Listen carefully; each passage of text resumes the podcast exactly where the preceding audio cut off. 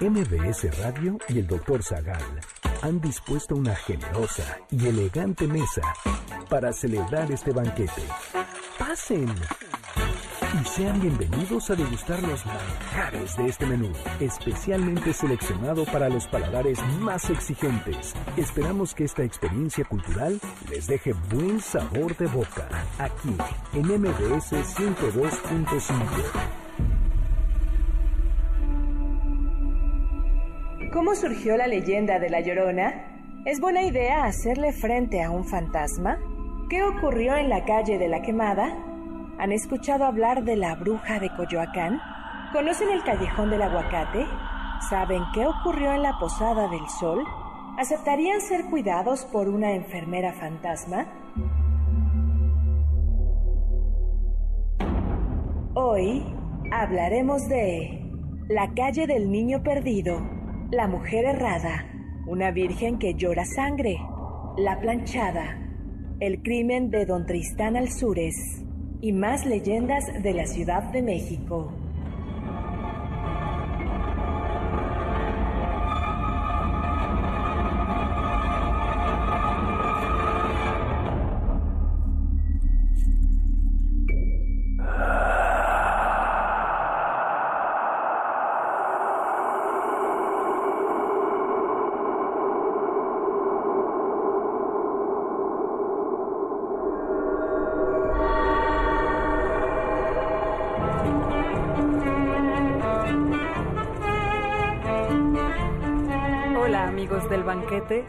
Sean bienvenidos a esta mesa de leyendas.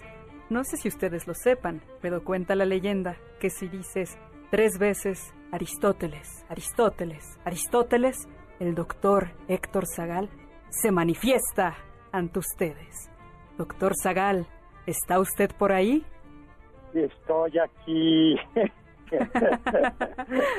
hola amigos, hola amigas gracias a la invocación de la poderosísima y elegantísima Carla Aguilar, me he manifestado, no desde el más allá, sino desde otro acá, ahí, aquí, en este banquete. Oye, pues bienvenida Carla, muchísimas gracias, por, por haberme traído desde, desde el más allá. Y muchísimas gracias a Eduardo Rivadeneira que está con nosotros. Hola Eduardo. Hola doctor, ¿qué tal? Ya viendo aquí que, que este este este cadavérico programa va, a ser bueno igual que la semana pasada. Va, pues es la segunda parte y lo prometido es deuda. ¿Se escucha la voz fantasmagórica o se escucha bien?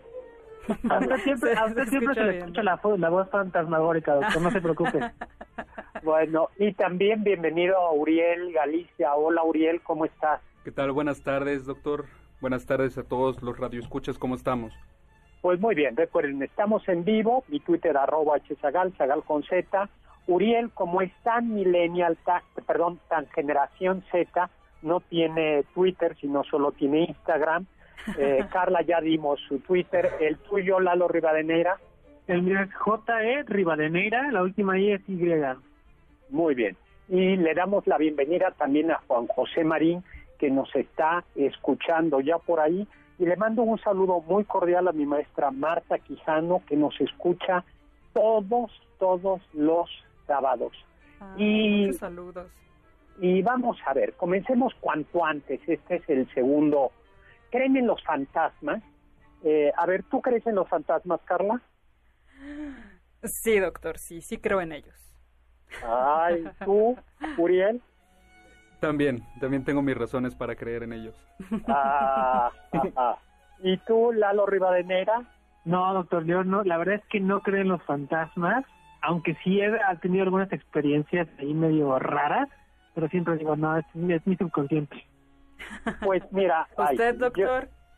no, yo, como dicen, yo no creo en los fantasmas, pero de haberlos, los hay.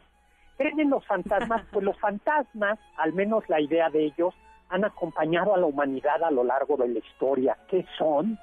En la película El Espinazo del Diablo de 2001, dirigida por Guillermo del Toro, hay una reflexión en primera persona de un fantasma.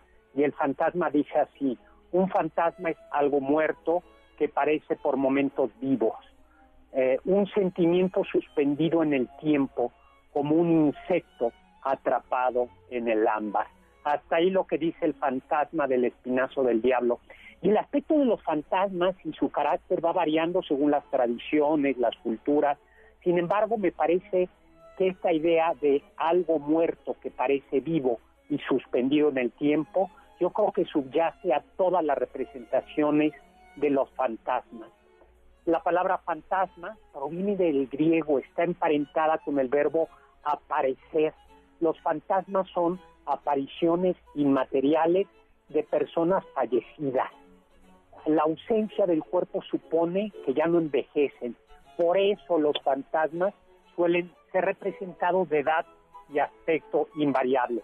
Y les recomiendo muchísimo un libro, lo voy a recomendar al final, pero se los bueno, le recomiendo, que me ha servido como inspiración, de nuestra amiga Amalia Quevedo. ¿Tú la conoces, Lalo Rivadenera? No, doctor, no la conozco. No la conoces. ¿Y tú, Carlita, no te tocó nunca? Ay, sí, doctor, me tocó en parte de un, de un seminario, me dio la parte de posmodernidad. Es una excelente filósofa y una excelente maestra. Pues Amalia Quevedo tiene un libro que se llama Fantasmas, de Plinio el Joven a Derrida, publicado por EUNSA en la colección Astrolabio. Es un gran texto. Fantasmas de Plinio el Joven a Derrida. Pues eh, eh, ella, nuestra querida eh, Amalia, y yo pensaba que esto podía servir como introducción para seguir hablando de leyendas de la Ciudad de México, divide como los fantasmas en los... La primera observación que dice es, hay diversos tipos de apariciones. Hay muertos corrientes, por un lado, ¿no? Pero eso suena muy feo, doctor.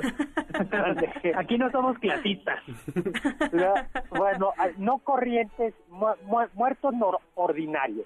Sin pero ni título. pero también se pueden aparecer eh, por el carácter religioso o milagroso los santos, que son aparición, que son apariciones eh, de personas que están en el cielo pero también observa Amalia, pueden aparecer personas vivas en momentos de crisis.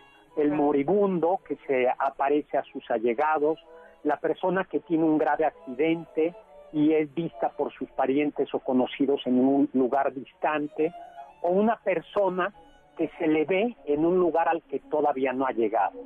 Pero vamos a concentrarnos en los muertos ordinarios que se aparecen. En primer lugar están los encantadores. Son estos fantasmas vinculados a un lugar que encantan, ¿no? Por eso en español les decimos son los espantos que espantan en un determinado lugar, ¿no? Mm. Los castillos europeos están llenos de espantos y veremos cómo hay en la Ciudad de México espantos en la Ciudad de México. Por otro lado está el clásico fantasma viajero. ¿A usted le suena lo del fantasma viajero? Sí, tengo una ligera sospecha que la llorona podría ser un fantasma viajero. Porque, Pues la llorona en cada en cada estado de México que vas es, no, sí, de aquí es la llorona, aquí de Michoacán, no, también es de Guadalajara. Entonces, pues nunca sabremos de dónde la llorona, ¿no? O, o, o, o es, pero yo creo que el original es la, es la llorona chilanga, ¿no? Ya veremos por qué. Sentido. Y las otras son, eh, son pueden ser lloronas piratas o lloró o, pseudo llorona. Pero yo no pensaba, eh, yo pensaba más bien en, el típico fantasma que está en un eh, en una calle eh, y que la sube un taxista o en una carretera y ah, que se sube. Claro, mm, es Sí, sí, sí. El clásico fantasma viajero. Luego está un tercer tipo, dice Amalia, que está entre el fantasma y la posesión diabólica, la brujería y la maldición, que es el porter, poltergeist, que no se le ve, pero que mueve objetos, mueve, la, mueve muebles, hace ruidos en un, en un lugar. Luego están los animales fantasmas. ¿no? Chateaubriand, el escritor en Memoria de Ultratumba, cuenta que en el castillo de Combourg había un gato fantasma y que cuando se restauró el castillo encontraron la momia de un, de un gato fantasma emparedado. Oh. Ahora, lo clásico es el fantasma que se aparece junto con el hombre. Y sobre todo yo creo que el gran clásico es en el cuento, en el relato de Washington Irving, eh, Sleepy Hollow, que fue llevado, que es el jinete sin cabeza, pues aparece un caballo eh, junto con su jinete.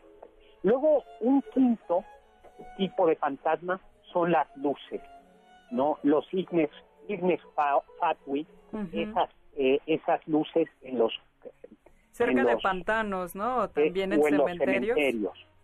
Luego también hay olores fantasmas. ¿Ustedes han olido olores fantasmas? Ay, no, bueno, cuando no, no, no es cuando dice yo no fui, yo no fui. También pensé en eso. No, el, olor fantasma es, no tiene, no tiene explicación. Claro. No tiene explicación. Luego están los fantasmas grupales, batallas, locomociones, carruajes, o por ejemplo el holandés errante, el, el, holandés volador. Pues esto, con esta clasificación que hace nuestra querida Amalia Quevedo de fantasmas, yo creo que ya podemos retomar nuevamente el caso de los eh, lo que estamos viendo ahora de, las, leyendas, ¿no? fantasmas. Sí, de todas las leyendas de México. Oye, mi querida Carla y mi querido Lalo y Uriel, tenemos por ahí eh, un concierto del que queríamos hablarle, que no va a ser un concierto fantasma, sino un concierto virtual. Virtual, ¿no? ¿Qué tenemos? Así es, doctor. Este sábado 3 de octubre a las 8 pm, la estación hermana de MBS Exa FM va a transmitir el concierto ATT Reconecta. Y van a estar presentes mi banda El Mexicano, 90s Pop Tour, Molotov y Fobia. Y lo pueden seguir por todas las redes de Exa FM. Entonces, pues búsquenlo y a las 8 de la noche y pueden disfrutar de un gran concierto.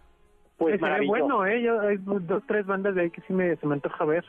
Sí, ¿eh? Ah, pues ya estás, apúntate, apúntate, mi que apúntense. ¿A, cuál, tengo que llamar o qué? no, este, este es muy bueno porque simplemente tienen que seguir las redes de ExaFM y ahí lo pueden disfrutar. Ah, ok, ah. Pues ahorita los voy a buscar en Twitter. Oye, y unos saluditos, ¿no? A Maleki Moni, que dice que de niña salía, eh, eh, Maleki Moni nos está diciendo que de niña salía un suplemento en el periódico donde se publicaban leyendas mexicanas y que se emociona con este banquete de relatos fantasmagóricos. Nota personal, La Llorona, eh, a, nota personal le gustó eso de que La Llorona original estaba en la Ciudad de México y que las demás son sucursales. Pues muchísimas gracias. Muchísimas gracias. No, bueno, pero cada, cada, cada estado y cada región tiene su llorona y es muy significativo. Que tampoco hay que, hay que menospreciar porque hay unas leyendas muy bonitas. No, nos va a venir a jalar los pies en las noches, entonces... Sí, ¿verdad? Va a venir la llorona. Hay que pues, respetarlas también. acá las lloronas, este, que nos, las lloronas que nos estén escuchando, aquí las respetamos a todas y las queremos a todas, no nos vayan a... Sí, todas se espantan por igual. Todas a todas las lloronas que nos estén escuchando. ¿Cómo andamos de tiempo, mi querida Carla? ¿Nos da tiempo de que Uriel nos platique eh, algo de la llorona o nos vamos directamente a un corte y regresamos? Pues podemos empezar a hablar de la Llorona, doctor. Pero Uriel, tú que tú que estabas defendiendo a aquellos que si las Lloronas, que las de otros lugares, a ver, cuéntanos la, comienza a platicarnos algo sobre la Llorona.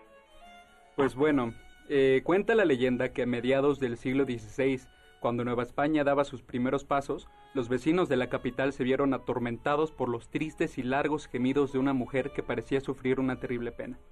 ¡Ay, Las primeras noches, la gente no se atrevía ni a asomarse por las ventanas para ver a la mujer que tanto se afligía. Sin embargo, poco a ah. poco hubo quienes empezaron a armarse de valor para descubrir quién era esta mujer. Y así, en una noche de luna llena, vieron a una mujer envuelta en un blanquísimo traje, con el rostro cubierto por su espeso velo. Con paso lento y callado, la aparición terminaba su andar sin falta en la plaza mayor. Ahí Hincada y con el rostro velado y vuelto hacia el oriente, soltaba un último lamento. El más penetrante y sufrido de todos los que daba. Al terminar, se ponía de pie y se encaminaba hacia la orilla del lago, y ahí se desvanecía como lebrina. No pudiendo saber más de ella, más que esto que les contamos, la gente se empezó a referir a ella como la Llorona. Ah, pero a mí, pero, pero esto tiene más historia por detrás, a mí me parece. ¿No, Carla? ¿Lo contamos ahora o lo contamos al regreso? Lo podemos contar al regreso, doctor. Mientras vamos a un corte y regresamos para hablar de el hecho histórico que dio pie a la Llorona. Recuerden, mi Twitter arroba hzagal, zagal con z.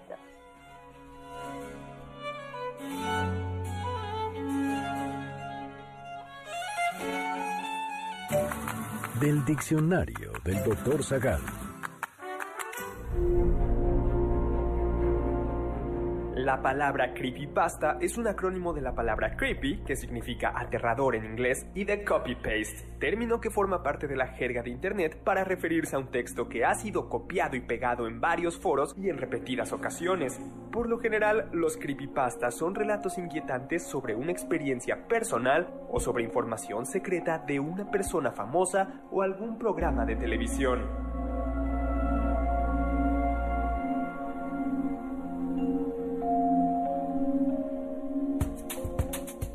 ¿Quieres felicitar al chef por tan exquisito banquete? Llámale al 55 51 66 1025 en MBS 102.5.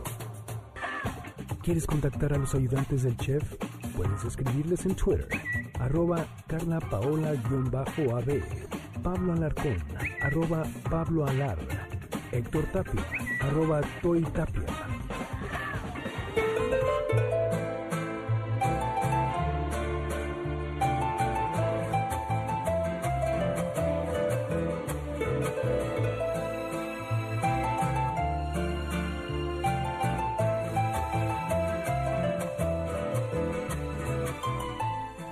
Amigos del banquete, ya regresamos a esta mesa de leyendas, aparecidos e invocaciones. Yo soy Carla Aguilar, está conmigo Uriel Galicia, Eduardo Rivadeneira y por supuesto el doctor Héctor Zagal. Y por supuesto Héctor Tapia, que tiene unas magníficas cápsulas. Y están escuchándonos, eh, si se pudo rugir, buenas tardes, y nos pregunta que si existirá la llorona Chaira y la llorona Fifi pues en una de esas sí. Yo creo que sí. Flash Johnstone nos dice que también está el fantasma que camina, creado por Lee Fax y publicado en periódicos y cómics en todo el mundo.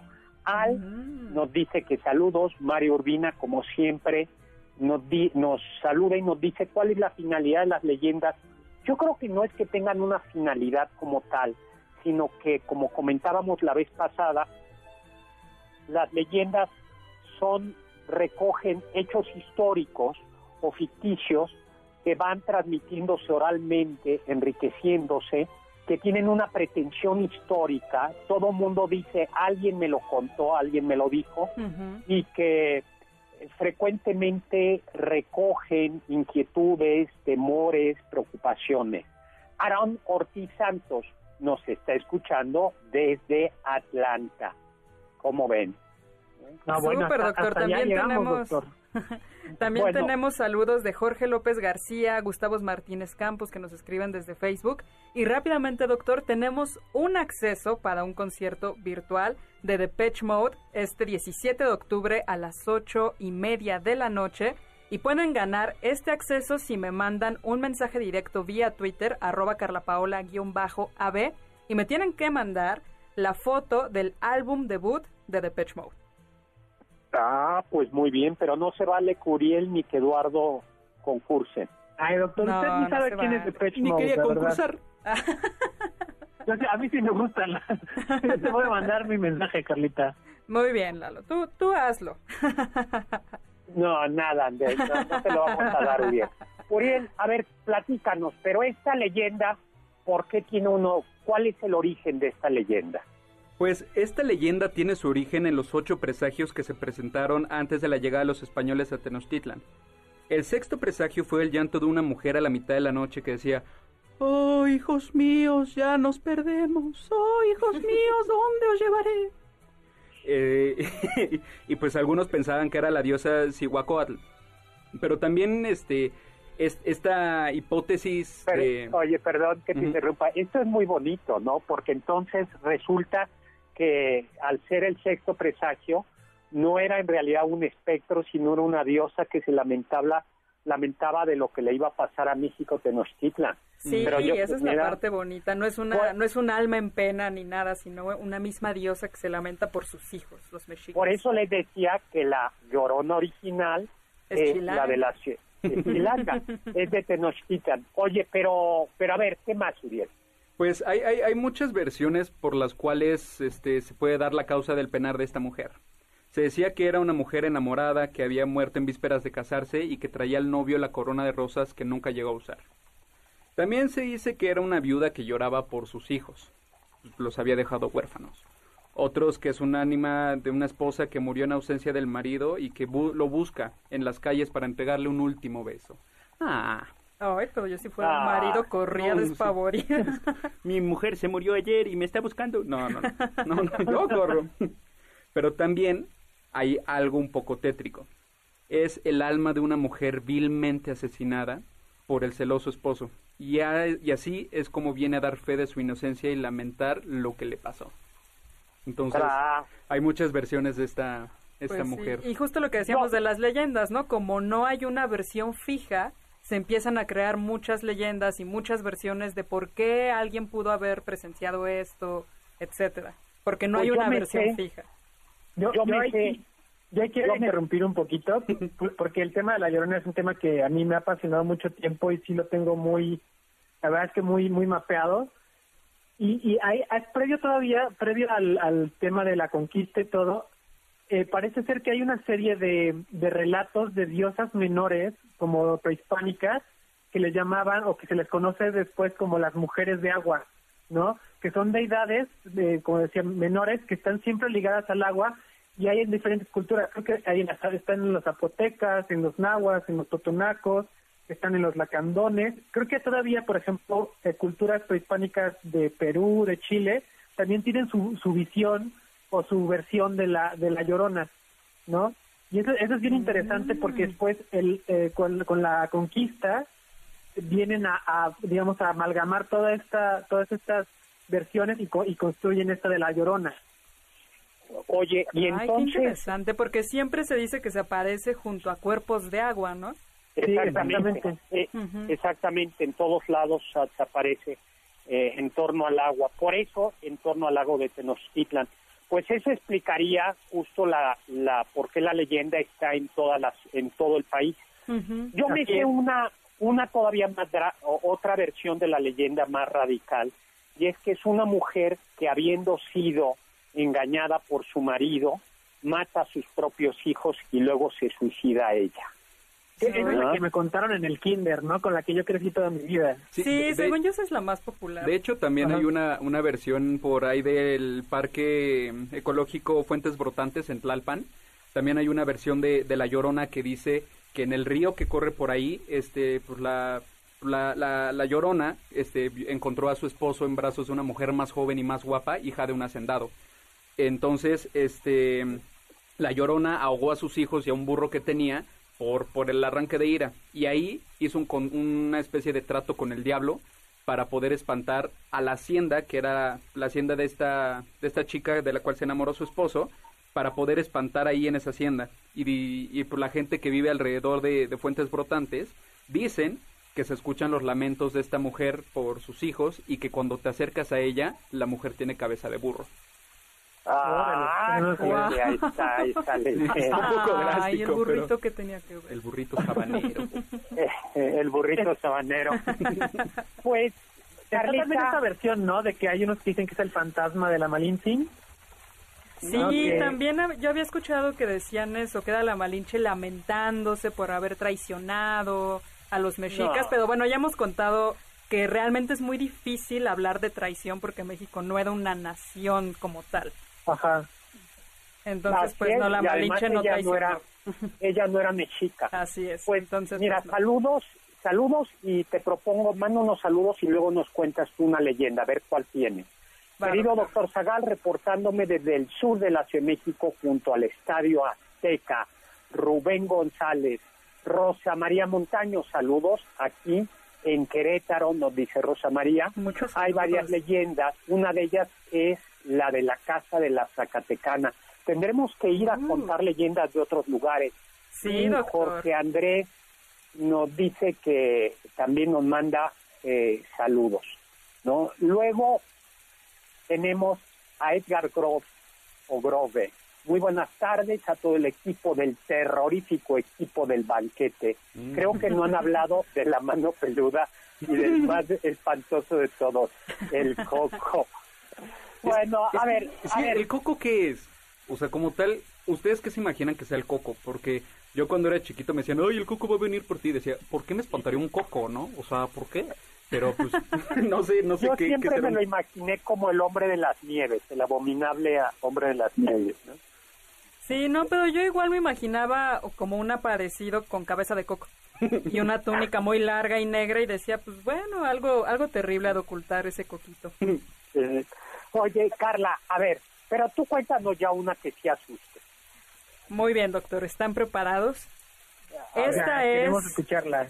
Esta es la leyenda de la calle de la mujer errada. Cuentan que errada con H, ¿verdad? Ah, así es, doctor, errada con H, y ahora veremos por qué. Entre 1670 y 1680 se dice que en la Ciudad de México, en el número 3 de la calle de la Puerta Falsa de Santo Domingo, que era, es, el, es el número 100 de la actual calle de República de Perú, vivía un clérigo. Y este clérigo, pues no le iba muy bien con el voto de castidad. Entonces vivía ilegítimamente con una mujer y decía que era su esposa. Pero esto únicamente lo sabía su gran amigo, un herrero que vivía cerca de ahí. Total, el caso es que el herrero era un hombre más virtuoso que el clérigo, porque él constantemente le decía, compadre, usted es quien tiene que dar el ejemplo, no puede ser que no esté cumpliendo con la castidad que se le pide, etcétera, etcétera. Y al clérigo poco le importaba. Total, una, una noche, el herrero es despertado en la madrugada por unos golpes frenéticos en la puerta. Y él dice, ¿qué está pasando? Es demasiado temprano, demasiado tarde, baja y al abrir la puerta se encuentra con dos negros que traen una mula con ellos. Sorprendido dice que es lo que desean, buenos caballeros, y ellos le dicen que son enviados por el clérigo que le pide que eh, le ponga el calzado que erre a esta mula, que le ponga los cascos, porque mañana tiene que ir a la Basílica de Guadalupe, a Villa de Guadalupe tiene que ir muy temprano y pues necesita que la mula esté lista. Él bastante enojado. ¿Qué pasa, doctor? Eh, que le pongan las cerraduras. Exacto, que le pongan las ah. cerraduras a la mula. Ah. Y entonces el herrero, muy molesto, no entiende qué pasa, pero dice está bien y entonces agarra a la mula y en cada una de sus patas le pone una herradura. Y ya después se la llevan los negros y él alcanza a ver cómo estos la tratan con mucha violencia, la van azotando, la van insultando, la van golpeando y él de tanta violencia les grita que no la traten tan mal, pero los negros simplemente se ríen de él y siguen su camino. Pero doctor, tenemos que hacer un pequeño corte y ya regresamos para contar cómo termina esta leyenda.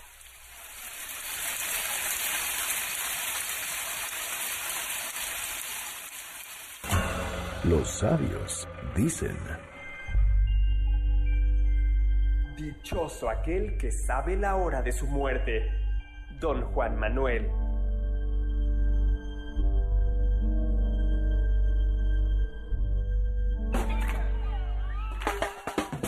¿Faltaste alguno de nuestros banquetes? ¿Quieres volver a degustar algún platillo? Escucha el podcast en mbsnoticias.com. MBS 102.5. Himalaya. ¿Tienen algún comentario? Pueden contactar al chef principal, el Dr. Zagal, en Twitter, arroba hzagal.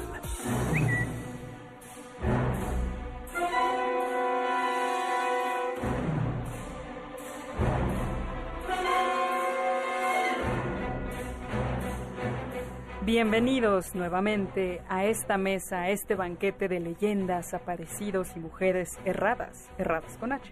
Yo soy Carla Aguilar, están conmigo Eduardo Rivadeneira, Uriel Galicia y por supuesto el doctor Héctor Zagal. Estamos desde el más allá.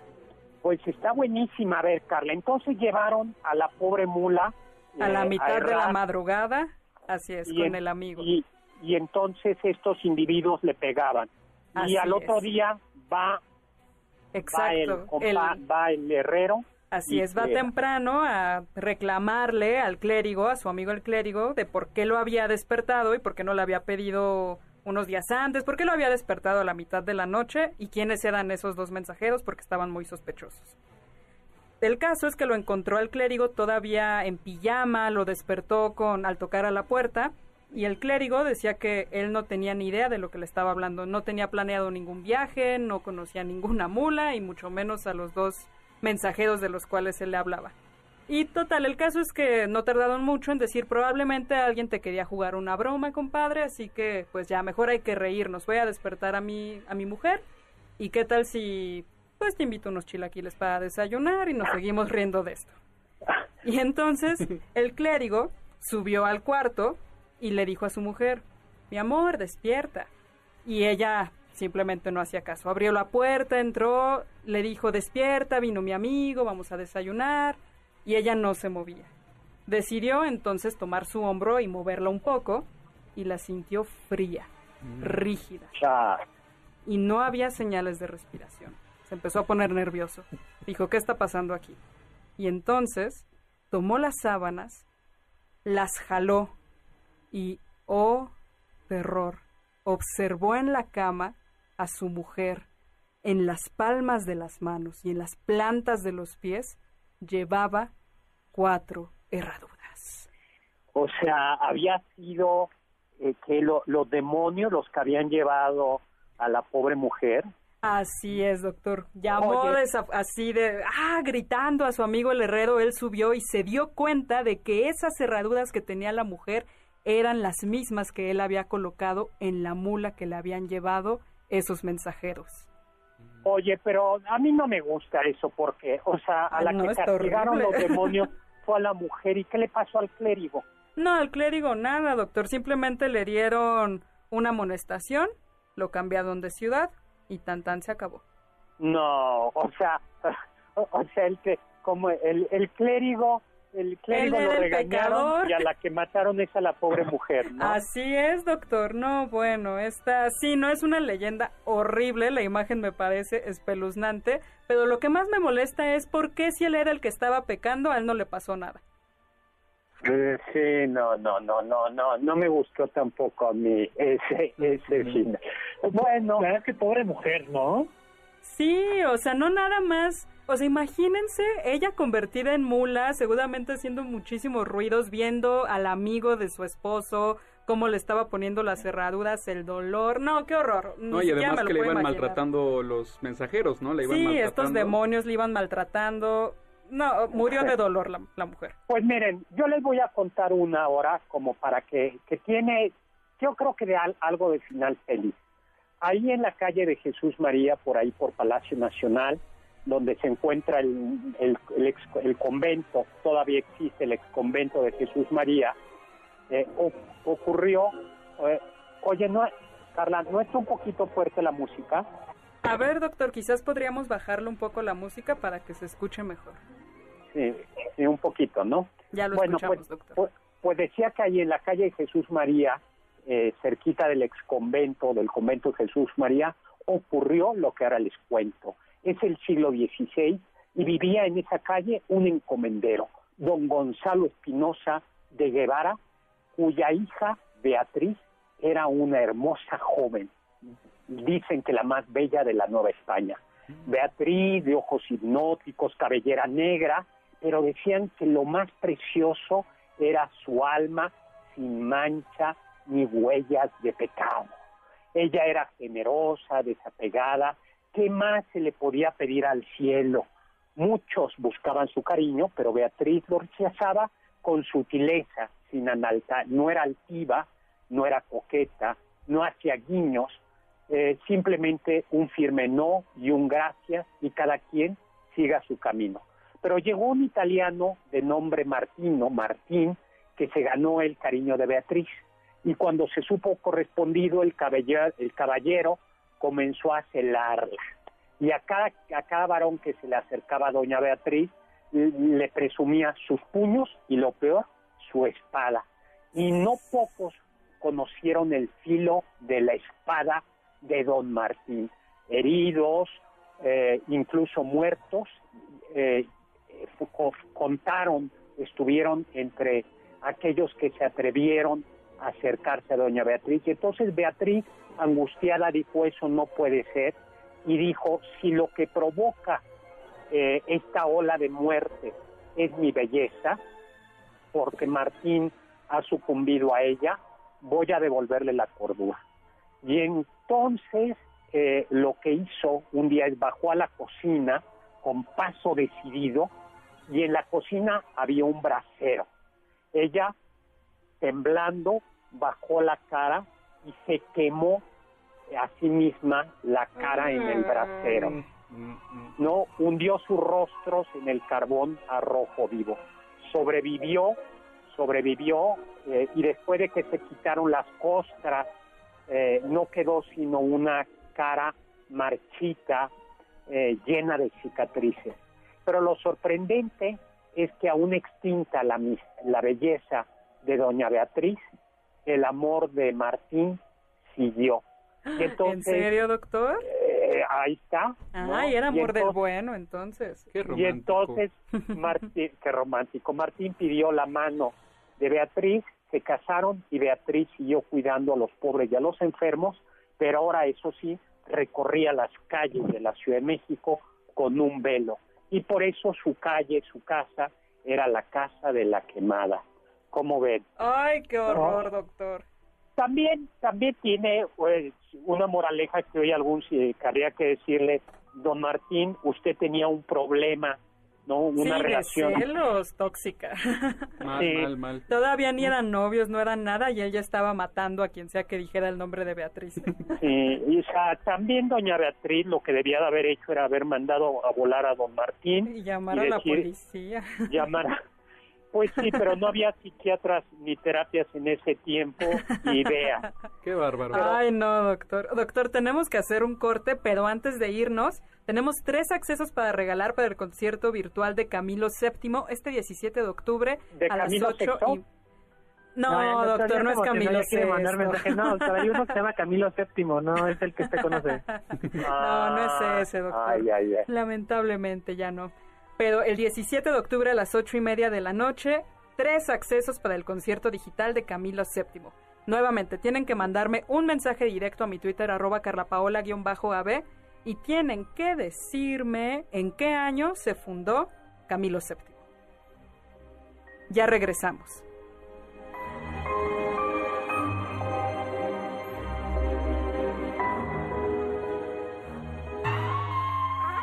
Escuché que... ¿Saben por qué la antigua casa de los condes del Valle de Orizaba está cargada de azulejos? Cuentan que uno de los tantos condes tenía un hijo bueno para nada, excepto para el derroche y la pachanga. Podrán imaginarse que su padre lamentaba la vida disoluta de quien heredaría el negocio familiar, en una de sus muchas peleas, el conde le dijo, Hijo, tú nunca harás casa de azulejos. Esta frase caló tanto al joven que pronto enderezó el rumbo de su vida para demostrar que podía construir la casa que su padre tenía por imposible.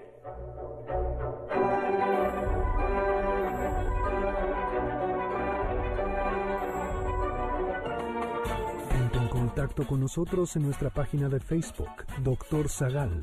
Ya volvemos a este banquete después de un ligero entremés comercial. ¿Listos para el siguiente platillo? Quédate con nosotros. Aún hay mucho por picar y la promesa sabrosa, el postre. Hay quien dice que... Quienes visitan la Basílica de Guadalupe pueden encontrarse con una mujer que lleva una vela de cualidades extraordinarias, pues nunca se apaga. No importa si llueve o sopla fuerte el viento, la flama simplemente no cede. Esta mujer suele visitar tanto la antigua basílica como la nueva y dejar ofrendas en los altares. Su mayor particularidad no es la constancia de su fe, sino que ya no está viva. Quienes la han visto afirman que se atraviesa las paredes, otros dicen que se desvanece en el aire.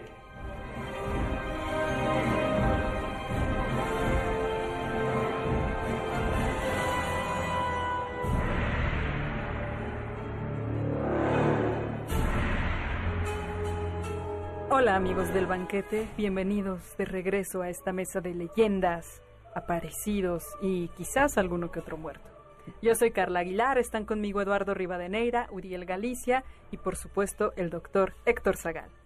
Hola amigos, hola amigas, pues vamos a mandar saludos a Oscar Ramos que nos manda un terrorífico y escalofriante abrazo, un programa de miedo y que ojalá nos den más tiempo. Ojalá. saludos a todos.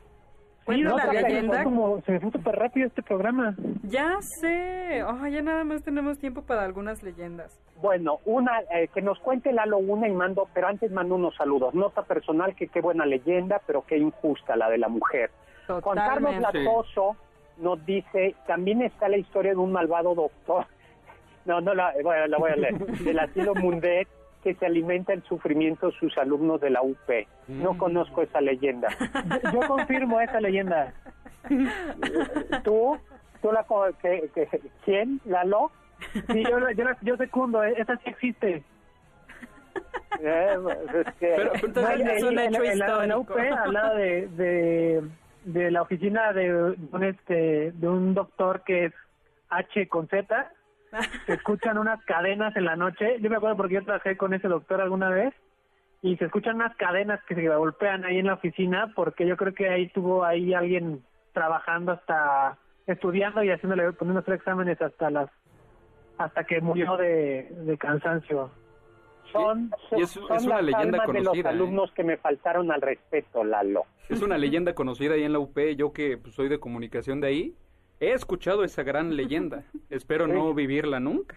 Qué bárbaro. No, pues no le faltes al respeto porque cuenta la leyenda que todos lo que las quienes cuentan esa leyenda terminan penando. Isa Garduño, buena tarde, doctor. ¿Podría recomendarnos algún libro de leyendas de la colonia? Acabo de poner en Twitter el de Luis González Obregón, de las calles de la Ciudad de México. Es buenísimo. Sí, Loreto Tilichuda, espeluznante la leyenda de la mujer errada. Pablo Coyote, ¿cómo se llama el libro de la escritora que dio un seminario a Carla Paola? Lo acabo de poner en Twitter, se llama Fantasma de Plinio el joven a Derrida. Lo acabo de poner en Twitter ya y te lo vuelvo a poner ahora. Oye, mi querido Lalo, ya que estás tan bravito, a ver, cuéntate tú alguna leyenda rápida para cerrar. Doctor, perdón. Voy a contar una rápida para que podamos todos este, contar un poquito más. Esta es la de el fantasma de Belisario Domínguez. Ah, se cuenta que en el pantón de, de Joco, ahí por donde está la cineteca, eh, en las noches se escucha eh, gemir al, al, al fantasma de Belisario. Y esto es, digo gemir porque una de las cosas que le hacen, bueno, a ver, Belisario Domínguez fue un médico y político de la época de la Revolución y, y dio un discurso, era un senador, dio un discurso en el Senado que le incomodó un poco a Victoriano, Victoriano Huerta. Victoriano Huerta lo persiguió, lo torturó y lo asesinó. Pero entre las torturas que le hicieron, doctor, fue que le cortaron la lengua. Le ah. cortaron la lengua en vida. Y luego lo siguieron torturando y lo llevaron a matar a lo que ahora es el Panteón de Juego. Bueno, en aquel entonces yo supongo que también ya era Panteón ahí lo mataron y se, se dice que cuando uno sale tarde de una película de ahí de la cineteca y tiene que caminar por ese callejón hacia el metro, eh, uno escucha el fantasma de Belisario. Es, interesante porque Belisario Domínguez hoy en día se entrega una medalla de él, fue una persona muy reconocida y se le entrega anualmente, la entrega el presidente además, eh, se le entrega a las personas eh, que pues que sirvieron a su país tanto en cuestiones de ciencia como política. ¿no? Ah, claro, es la, mm. famosa medalla Belisario Domínguez. Pues no conocía yo esa historia, yo eh, ahí por el en, el en, el Panteón Choco, no, pobre don Belisario, yo creo que, que se merece. Oye, ¿y tenemos alguna otra leyenda? ¿Nos da tiempo de...? Sí, doctor, pero antes nos dice Uriel que si podemos mandar unos saludos muy especiales para una persona muy querida por él. Es un saludo ah. para mi hermana, que el día de hoy está cumpliendo 26 años y es gran admiradora suya, doctor. Felicidades. ¿Cómo se llama tu hermana? Se llama María Fernanda Galicia. ¿Y dónde es la fiesta o qué? Eh, sí, si quieren pueden venir a, Coyoacán y todos estamos bienvenidos para la comida. Eh, pues, no, sé, ya te va a tomar la palabra, ¿eh? te va a pasar como los 15 años de aquel que fueron convocados por internet, ¿te acuerdas? Sí, que fueron como miles. Pues les cuento, nos despedimos, ¿nos da tiempo de contarla algo de la planchada? Sí, doctor, podemos cerrar con esa leyenda, la planchada. ¿A ustedes les gustaría a ustedes les gustaría ser muy bien cuidados, muy bien tratados, con toda la ternura del mundo por una enfermera fantasma? Mientras no me dé cuenta que sea fantasma, todo bien. Estamos en 1847, durante la invasión de Estados Unidos, cuando el Hospital de San Pablo después Hospital Juárez, atendía a los heridos de guerra aquí en la Ciudad de México, en la cuenca de México. Las enfermeras escuchaban que los pacientes habían sido atendidos por una enfermera que nadie conocía y cuando intentaban descubrir quién era la enfermera, la mujer desaparecía. Y lo único que distinguían es que tenía su copia perfectamente y su, y su bata o su, uniforme perfectamente planchado. Hay otra variación de esta leyenda que es en el siglo XX, que es nuevamente una enfermera bella y amable que llevaba el uniforme impecable también, que se enamora del hombre equivocado, un doctorcillo que le promete eh, amor y al final la abandona. Mm. Y ella, eh, y ella, Eulalia, comenzó a marchitarse, muere de tristeza y desde entonces vaga por el hospital cuidando de los enfermos en el turno nocturno. Pues ya nos acabó el tiempo, ¿no? Esa es la planchada. Esa es la planchada, doctor. Cuéntenos en Twitter si a ustedes les ha tocado o conocen al primo, al amigo de un amigo que ha sido atendido por esta mujer, la planchada. La planchada. Qué buena pues fantasma, ¿no? Que nos ayuda. Sí, ella es buena, ella me cae bien porque es, buena, pero ay no.